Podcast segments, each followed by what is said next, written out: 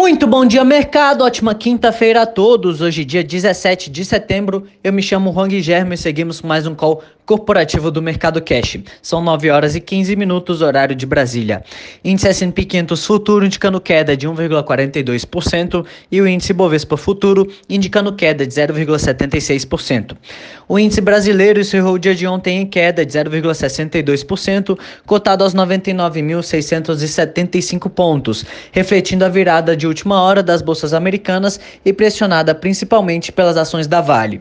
Os índices S&P 500 e Nasdaq caíram 0,46% e 1,25%, respectivamente, graças ao desempenho negativo das ações de empresas de alta tecnologia que voltaram a atrair as vendas. Hoje, os mercados mundiais operam em baixa, reagindo à decisão política monetária do FONC. Ontem, o comunicado do comitê apontou que as taxas de juros devem ficar perto de zero até 2023, para ajudar a economia a se recuperar. Durante a fala de Jerome Powell, ele reforçou dúvidas sobre o ritmo de recuperação da economia economia do país em meio aos desafios com o coronavírus. Nas bolsas europeias, o Eurostox opera em queda de 1,03%, Alemanha cai 0,76%, Paris cai 0,85%, Milão cai 1,24% e Reino Unido em queda de 0,45%. Já no mercado asiático, o Banco do Japão manteve a sua política monetária com a taxa de juro uh, de curto prazo de zero, menos 0,1%, ficando inalterada. O índice de Xangai fechou em queda de 0,41%, Hong Kong em queda de 1,56% e Tóquio em alta de 0,67%. Por aqui no Brasil, os investidores reagem ao Copom. O comitê decidiu manter a taxa básica de juros, a Selic, a 2% ao ano. A decisão colocou fim a um ciclo de cortes que havia sido iniciado em julho do ano passado, quando a taxa era de 6,5% ao ano.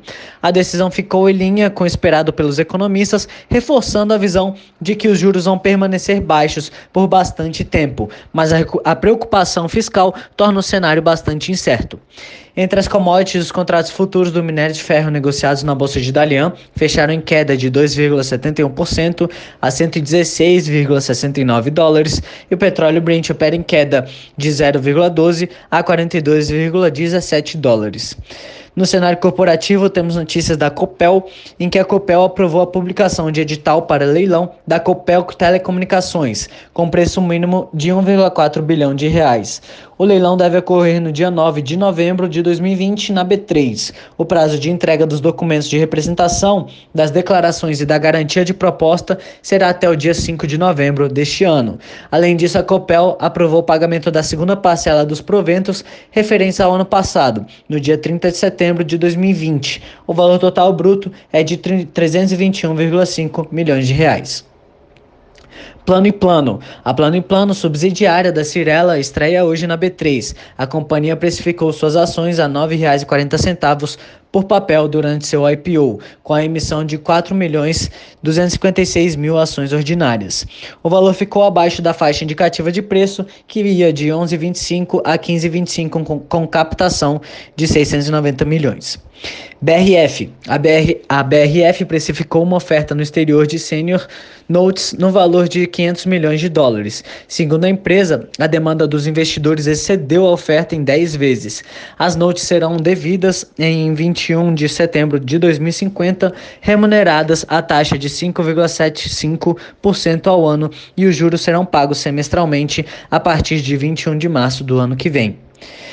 Magazine Luiza. Atenção ainda às declarações do ministro das Comunicações, Fábio Faria, de que há cinco empresas interessadas na privatização dos Correios. Segundo ele, a varejista Magazine Luiza, a Amazon e as empresas de logística estrangeiras DHL e FedEx estão interessadas na compra da estatal. Embora tenha dito cinco interessadas, o ministro citou nominalmente apenas quatro empresas, segundo o estado de São Paulo.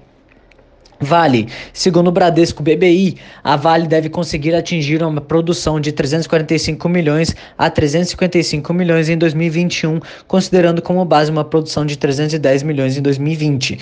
Segundo o banco, a retomada da produção, a distribuição de dividendos e a redução dos riscos relativos a Brumadinho devem impactar positivamente nas ações. Hoje a ação da, opera, a, a ação da mineradora opera a 4,5 vezes EV/EBITDA eh, em 2021, o que representa desconto de 30% ante as concorrentes australianas. Invepar. A Invepar disse que o Superior Tribunal de Justiça suspendeu nesta data as decisões liminares que impediam a reestatização da concessão da via expressa linha amarela, objeto de contrato entre a Lambsa e a Prefeitura do município do Rio de Janeiro. Segundo a empresa, cabe recurso dessa decisão do STJ e que providências legais estão sendo tomadas na tentativa de revertê-la. A Invepar também informou que o município do Rio de Janeiro suspendeu a cobrança da tarifa de pedágio em ambos ambos os sentidos na única praça de pedágio, de, de pedágio da linha amarela. Por hora, estas são as principais notícias. Desejo a todos um excelente dia e ótimos negócios. Um forte abraço.